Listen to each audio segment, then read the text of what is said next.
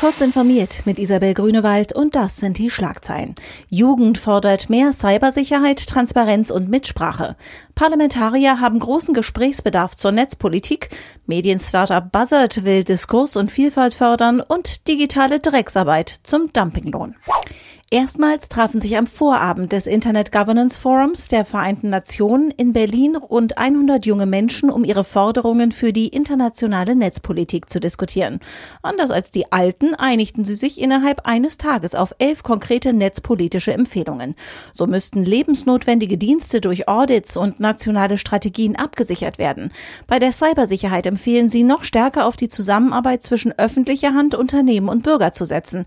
In Bezug auf falsche Informationen Organisationen fordern die Jugendlichen kategorisch den Verzicht auf Techniken zum Microtargeting.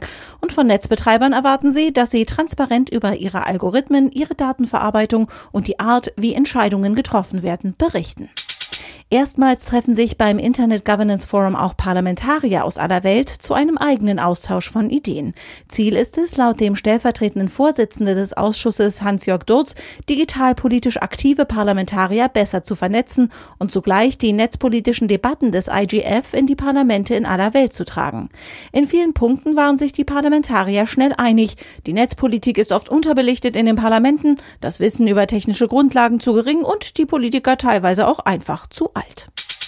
Raus aus der Filterblase. Dieses Ziel verfolgt das Medien-Startup Buzzard. Das Portal bietet einen Überblick zu den am meisten besprochenen Themen des Tages im Internet, aber vor allem auch passende Kommentare und Gegenargumente.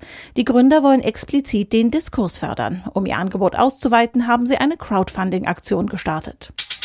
Videos von Hinrichtungen, Hetze und Missbrauch. Content-Moderatoren für YouTube müssen Verstörendes ertragen.